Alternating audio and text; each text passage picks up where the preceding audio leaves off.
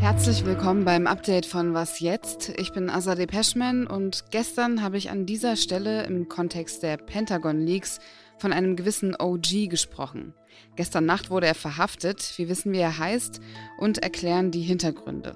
Außerdem hat der chinesische Außenminister heute eine Sache ausgeschlossen, Waffenlieferung an Russland. Und wir blicken voraus auf eine wichtige Entscheidung in Frankreich. Die fällt um 18 Uhr.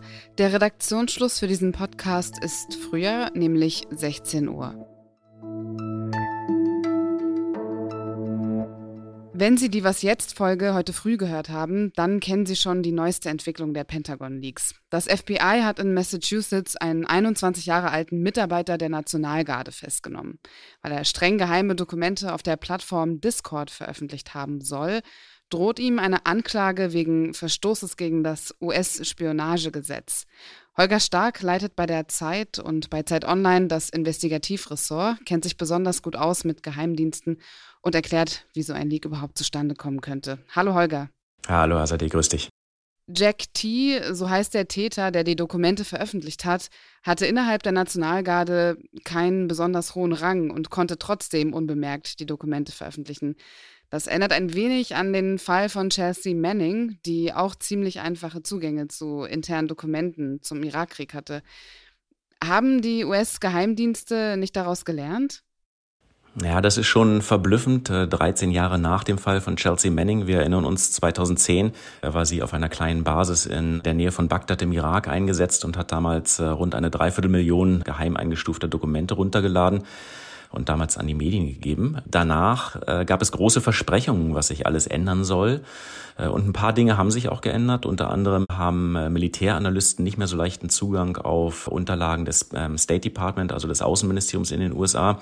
Das hatte Chelsea Manning damals noch ganz leicht äh, erlangen und lesen und teilen können.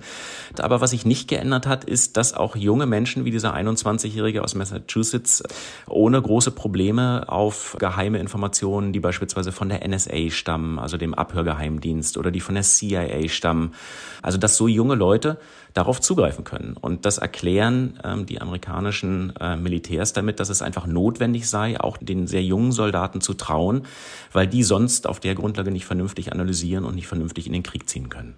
US-Verteidigungsminister Lloyd Austin hat erst von den Leaks erfahren, als darüber berichtet wurde, obwohl die Dokumente zu dem Zeitpunkt schon im Internet kursierten. Wie kann das sein? Ist das Internet Neuland für die US-Behörden? Man muss nun fairerweise auch sagen, dass es ganz ursprünglich in einer ganz kleinen Community auf einem Discord-Server äh, passiert ist, wo diese Dokumente aufgetaucht wurden. Äh, dort gab es eine Gruppe, die nannte sich Thug Shaker Central, also Schurken Zentral. Da sollen sich so 20 bis 25 Mitglieder ungefähr drin verständigt haben, die wohl während der Corona-Pandemie da als, als Gamer äh, sich kennengelernt und, und mögen gelernt und schätzen gelernt haben. Und Jack T hat wohl diese Dokumente äh, am Anfang äh, erstmal nur abgeschrieben und ähm, dann in, in Abschrift hochgeladen und gesagt, hey, guckt mal, das müsst ihr wissen, das passiert gerade in der Welt. Und als er da nicht so richtig ernst genommen worden ist, hat er dann äh, Fotografien davon ähm, gepostet. Und diese Fotografien haben dann Leute aus dieser Discord-Gruppe ähm, wiederum genommen und in anderen Kanälen, Telegram, Twitter und ähnlichem gepostet. Und erst da, also so schneeballartig, ne, aus einer ganz kleinen Gruppe ist dann, ist es immer größer geworden. Und erst dann auf Telegram und Twitter ist es auch der amerikanischen Armee aufgefallen. Und ich habe ein gewisses Verständnis dafür, dass in so einer kleinen, geschlossenen Discord-Gamer-Gruppe von 20, 25 Leuten die amerikanischen Geheimdienste und das Militär nicht mit drin sind. Andersrum würde ich es ähm, skandalös finden, wenn jede dieser äh, geheimen Chatgruppen äh, oder vertraulichen Chatgruppen dann auch überwacht würde. Anders als äh, Chelsea Manning ist Jack T ja kein Whistleblower. Also diese Veröffentlichung, die hatte offenbar keine politischen Gründe. Macht das einen Unterschied?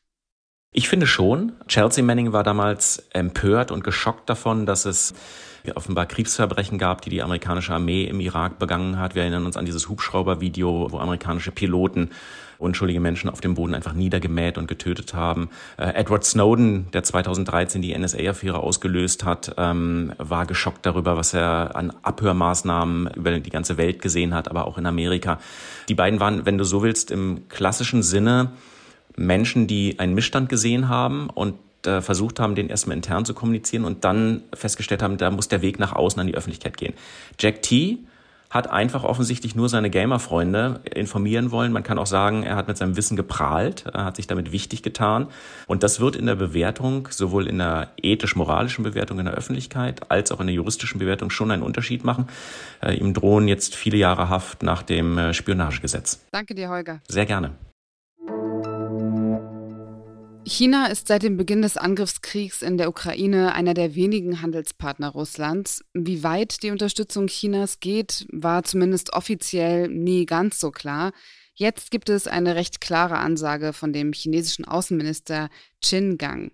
China wird Russland im Krieg gegen die Ukraine aktuell und auch künftig nicht mit Waffen unterstützen. Man werde nicht weiter Öl ins Feuer gießen. Das teilte er nach einem fast zweistündigen Gespräch mit Außenministerin Annalena Baerbock mit, die ihn dazu aufgefordert hat, sich stärker als bisher für ein Ende des Krieges einzusetzen. Außerdem haben beide über Menschenrechte in China und die Haltung gegenüber Taiwan gesprochen. Die Kritik beim Thema Menschenrechte wies der chinesische Außenminister zurück mit den Worten, was China am wenigsten braucht, ist ein Lehrmeister aus dem Westen. Bei den Menschenrechten gebe es keine einheitlichen Standards in der Welt. Baerbock wies Qin Gang darauf hin, dass es durchaus gemeinsame Standards für die Menschenrechte in der Welt gebe, die UN-Charta und die UN-Menschenrechtskonvention. Die Menschenrechte, die dort festgeschrieben sind, nennt man universell, weil sie für alle gelten. In Frankreich wird erneut gegen die umstrittene Rentenreform protestiert. Präsident Emmanuel Macron hat sie durchgewunken, aber heute um 18 Uhr, also nach unserem Redaktionsschluss, steht ein entscheidender Termin an. Der Verfassungsrat hat nämlich die Rentenreform geprüft und verkündet das Ergebnis. Was das überhaupt für ein Organ ist und welchen Einfluss es hat, das erklärt unser Frankreich-Korrespondent Matthias Krupa. Wenn es jetzt um die umstrittene Rentenreform geht, erfüllt der Verfassungsrat in Frankreich im Grunde genommen dieselbe Aufgabe wie bei uns das Bundesverfassungsgericht. Das heißt, er entscheidet darüber, ob die Gesetzgebung, ob diese Rentenreform im Einklang mit der französischen Verfassung steht. Allerdings ist der französische Verfassungsrat sehr viel politischer noch besetzt als bei uns das Verfassungsgericht. Das kann man schon daran sehen, dass von den neuen Mitgliedern zwei ehemalige Premierminister sind und zwei ehemalige Minister bzw. Ministerinnen von Macron. Die Mitglieder werden nicht gewählt, anders als bei uns, sie werden ernannt.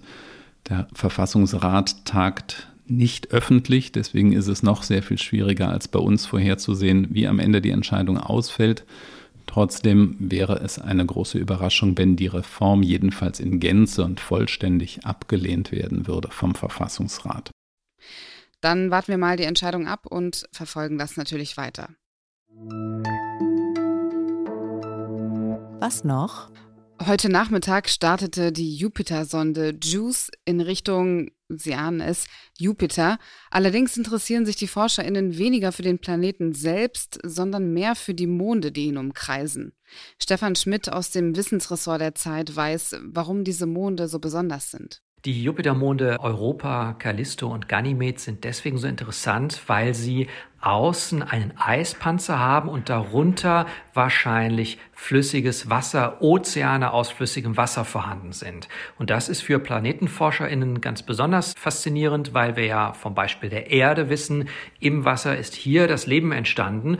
Und dann stellt man sich schon die Frage, könnte das vielleicht auch zum Beispiel bei Ganymed so sein? Das war das Update von Was jetzt? Morgen früh ist der Stichtag des Ausstiegs aus der Atomkraft. Dazu hören Sie dann mehr bei meiner Kollegin Lisa Kaspari. Außerdem ist Samstag Spezialfolgentag bei Was jetzt? Das heißt, es wird eine längere Folge in Ihrem Feed landen. Mein Kollege Janis Karmesin war kürzlich in Kolumbien und hat sich mit der Frage beschäftigt, ob die geplante Landreform die jahrelangen blutigen Konflikte um Grund und Boden befrieden kann. Ich bin Azadeh Peschman. Schönes Wochenende Ihnen.